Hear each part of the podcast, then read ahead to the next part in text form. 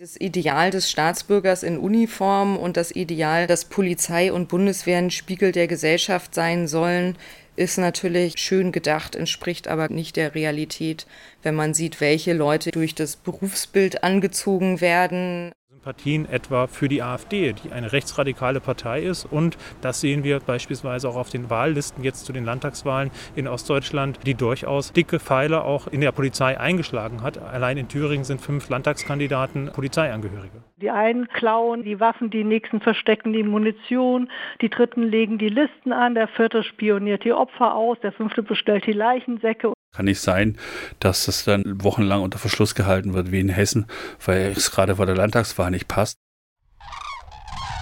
Rechte und autoritäre Strukturen in Polizei und Bundeswehr. Was ist bekannt? Seit der Festnahme des Bundeswehroffiziers Franco A. wurde in Deutschland ein rechtes Netzwerk in der Bundeswehr aufgedeckt. Es ist bekannt geworden unter den Stichworten Nordkreuz, Hannibal und UNITA.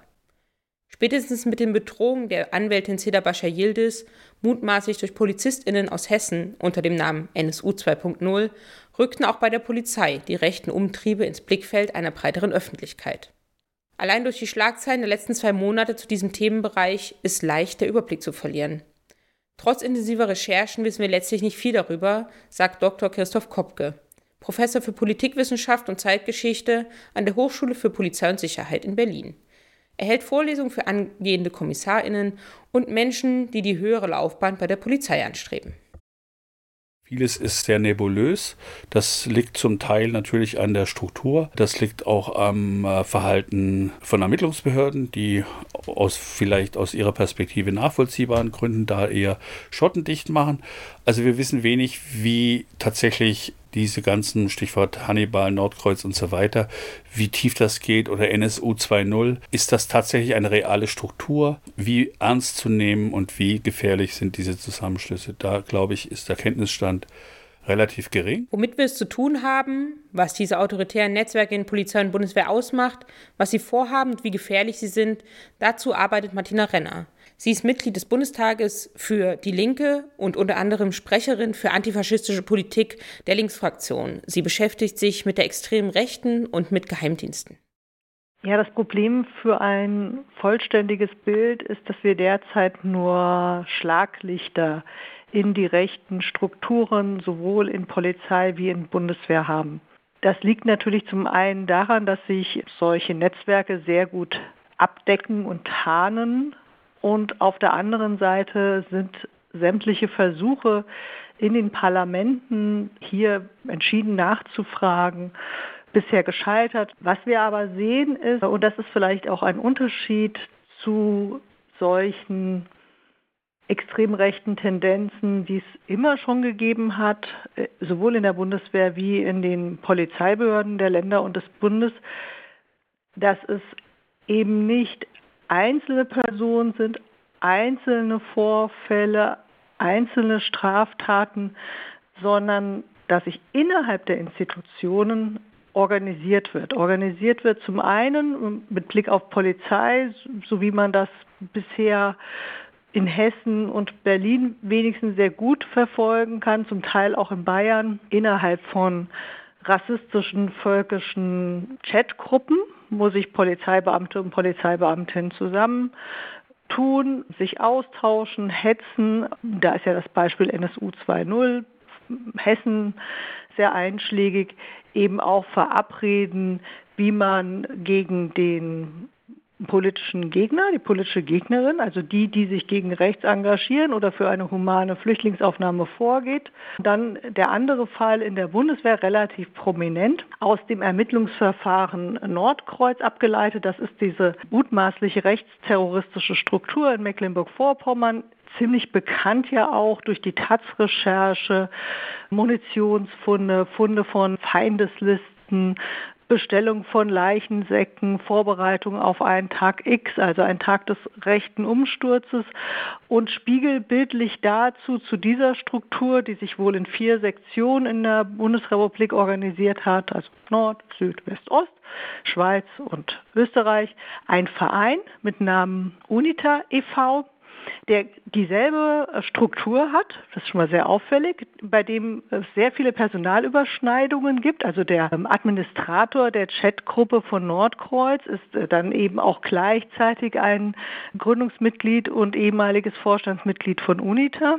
Und da reden wir jetzt eben nicht mehr von Einzelfällen, sondern in diesem Verein sind Hunderte von Bundeswehrangehörigen, aktive und ehemalige Polizisten, aber auch Zivilisten organisiert. Das ist tatsächlich neu und das ist auch eine besondere Gefahr. Wir reden ja von Leuten, die professionell an Waffen geschult sind, auch in äh, bestimmten Nahkampfmethodiken, die wissen, wie man clandestin kommuniziert, wie man paramilitärische Einheiten führt, die es gewohnt sind, dass es Befehl und Gehorsam gibt und die auch in ihrer Praxis es gelernt haben, die Hemmschwelle des Tötens zu überwinden. Und das ist jetzt tatsächlich die Situation, in der wir stecken.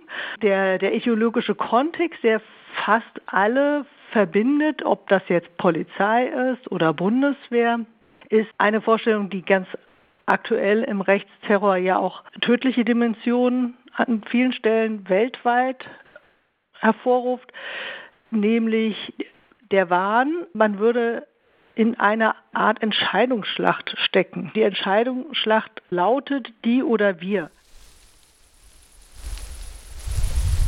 Ursachenforschung. Matthias Quent, Leiter des Instituts für Demokratie und Zivilgesellschaft in Jena und Autor des Buches Deutschland rechts außen sagt, die Datenlage zu autoritären Einstellungen in Polizei und Bundeswehr ist dünn. Über autoritäre oder rechtsextreme Einstellungen ist in einem statistisch-empirischen Sinne in der Polizei, in den Behörden, in der Bundeswehr so gut wie nichts bekannt. Es gab seit mindestens 20 Jahren keine öffentlichen empirischen Analysen dazu, weil sich die Behörden schlicht weigern, da einen Beitrag zu leisten, da auch Sozialwissenschaftlerinnen forschen zu lassen, um dieses Dunkelfeld, das ja auch immer wieder durch Skandale in die Öffentlichkeit gezogen wird, um da einen Beitrag zur Aufhellung zu leisten. Können die fehlenden Statistiken durch das Sprichwort von Polizei und Bundeswehr als Spiegelbild der Gesellschaft ersetzt werden? Die stehende Redewendung vom Spiegelbild der Gesellschaft hat zwei Seiten. Denn einerseits sollten Beamte, die für den Staat arbeiten, die Privilegien haben, die bestimmte Vorrechte haben, die das Recht haben, auf intime Daten zuzugreifen, Menschen zu verhaften, Gewalt anzuwenden, die dürfen kein Spiegelbild der Gesellschaft sein. Die Ansprüche an sie sind noch viel höher. Denn die Wirklichkeit aber ist eine ganz andere. Die Wirklichkeit ist, dass Uniformen, dass diese Vorstellung von ich leiste Dienst für mein Vaterland oftmals tatsächlich eher autoritär gestrickte Persönlichkeiten anzuziehen scheint. Das zeigt sich daran, wie auch diese Strukturen in sich funktionieren, wie der Korbgeist, der, äh, die oft benannte Cop-Culture funktioniert, dass also da dieses hierarchische Denken, diese Vorstellungen von, von Law and Order durchaus auch Einstellungen sind, wo die Bedarfe des Berufes sozusagen auch auf Charakterstrukturen von BewerberInnen passen. Das kann man natürlich nie für alle sagen, aber es scheint doch so zu sein, als dass es da ein erhebliches Übergewicht von Personen gibt, die natürlich von Macht, von Männlichkeit, von all diesen Insignien, die da eine Rolle spielen, besonders angezogen werden werden. Es lässt sich also feststellen, dass Polizei und Bundeswehr eher autoritär denkende und handelnde Menschen anziehen. Das Konstrukt einer soldatischen Männlichkeit, die mit der Bereitschaft einhergeht, für sein Land oder seine Sache zu kämpfen und zu sterben, spielen sowohl in der extremen Rechten als auch in der Bundeswehr eine Rolle, und dies kann in die Ursachenforschung mit einbezogen werden. Wie funktioniert soldatische Männlichkeit und was kann es bedeuten, wenn diese in einer staatlichen Struktur möglicherweise konzentrierter auftritt? Mit Geschlechterbildern nicht nur in der extremen Rechten beschäftigt sich Eike Sanders. Sie ist Mitarbeiterin des APABITS, des Antifaschistischen Pressearchivs und Bildungszentrum in Berlin und außerdem Mitautorin des Buches Frauenrechte und Frauenhass, Antifeminismus und die Ethnisierung von Gewalt. Es gibt Männer, die in deren Weltbild prädestiniert sind dafür, Führer zu sein oder Kämpfer zu sein weil sie bestimmte Eigenschaften qua Geburt mitbringen. Und da ist dann die soldatische Männlichkeit durchaus eine hoch angesehene, wo bestimmte Vorzüge, die für den Krieg notwendig sind, hervorgehoben werden. Also herunterspielen oder Abtöten von Gefühlen, natürlich auch Disziplin, Gehorsam, was für militärische Zusammenhänge notwendig ist, aber eben genau auch eine Rationalität im Gegensatz zu einer Irrationalität oder einer Emotionalität von dem Weiblichen, was halt das Komplementäre ist. Generell stellt sich natürlich das Problem, wenn Organisationen rein männlich geprägt sind und auch noch eine bestimmte Form von Männlichkeit hochgehalten wird, dass sie erstmal ausschließend sind, also dass dort Diskriminierungsformen gegenüber Nichtmitgliedern zu finden sind und Teilen der Gesellschaft, die in dieser Organisation nicht repräsentiert sind. Also das heißt, Männerbünde haben natürlich den geschlossenen Raum von Kameradschaft, wo es verschiedene kulturelle Codes gibt, von Verschwiegenheit, von genau Männerbündelei, von den eigenen Raum eben genau auch abzugrenzen an das Außen und dort halt Ausgrenzungsmechanismen zu pflegen, die selbstverständlich andere Teile der Gesellschaft diskriminieren. Also ich meine, irgendwie jeder kennt die Berichte von Sexismus und aber auch Rassismus oder Antisemitismus in Polizei und Bundeswehr. Also das heißt, erstmal dadurch, dass es als homosoziale Organisation entstanden ist und weiter auch eine gewisse homosoziale Tradition immer noch pflegt, werden Leute, die nicht dieser männlichen Sozialisation oder den nicht den männlichen Körper mitbringen und dann auch den weißen, werden natürlich auch erstmal ausgeschlossen oder anders behandelt. Also das heißt, wir haben da auf jeden Fall ein total großes Problem, dass die Organisationen an sich erstmal sehr wenig divers sind und dementsprechend auch aus diesem Männlichkeitsideal, was eben genau nicht alle Menschen erstmal als gleich annimmt und gleichwertig annimmt, ja, Ausgrenzung ausübt. Die Nachrichten zu rechten Netzwerken in Polizei und Bundeswehr fallen in eine Zeit, in der wir einen gesellschaftlichen Rechtsruck beobachten. Dieser Zusammenhang ist für Eike Sanders keine Überraschung. Wo ich eine Gefahr sehen würde, mit dem heutigen Rechtsruck, wo wir ja auch sehen, von dem, was aus den Netzwerken offensichtlich wird, ist, dass es ein, ein Teil von Männern gibt, gehe davon aus, dass es wirklich ausschließlich Männer sind. Vielleicht sind aber auch einzelne Frauen dann durchaus in diesen clandestinen Netzwerken dabei, aber wo ja diese Vorstellung ist, dass der Krieg schon herrscht, also dass schon ein Bürgerkrieg herrscht und genau an diese Männlichkeit appelliert wird, die als soldatische Männlichkeit sich präsentiert. Also das heißt, der Mann fühlt sich qua Geschlecht berufen, das Zepter in die Hand zu nehmen oder die Waffe in die Hand zu nehmen und genau eine Politik durchzusetzen, weil er zur Elite gehört und es halt machen kann. Und wo sich dann halt genauso Männer zusammenfinden, die davon ausgehen, dass wir uns schon im Bürgerkrieg befinden und dadurch natürlich die, dieses Recht zu Bewaffnung nochmal ähm, viel, viel stärker vorhanden ist in dieser zugespitzten Situation, wo wir einen gesellschaftlichen Rechtsruck beobachten. Gleichzeitig überrascht es aber nicht, weil es das immer wieder gab. Es gibt immer wieder Berichte über Sympathien für rechtsextreme Organisationen, für rassistische Aussagen aus den Polizeibehörden und es wird immer erst zögerlich reagiert seitens der Politik, aber auch seitens der Polizeiführungen beispielsweise, auch der Bundeswehrführung, wenn so etwas bekannt wird. Ich meine, diese Geschichten sind im Grunde insofern nichts Neues. Das wurde im Kontext der NSU-Aufarbeitung, der Umgang mit den NSU-Terroristen in der Bundeswehr, äh, aber auch durch die Polizei alles schon äh, thematisiert. Damals wurde Besserung gelobt und heute sehen wir, dass außer schönen Worten offensichtlich nicht viel übrig geblieben ist. Jedenfalls nichts, was dazu geführt hätte, diese Netzwerke nachhaltig zu zerschlagen. Einordnung. In diesem Zusammenhang aus Rechtsruck und Konsequenzlosigkeit in den Institutionen lassen sich die bekannt gewordenen Netzwerke in Polizei und Bundeswehr wohl einordnen. Was deren Ziele sind, das beschreibt Martina Renner. Die Behörden, insbesondere die Ermittlungsbehörden, sagen, das ist alles nur Fiktion.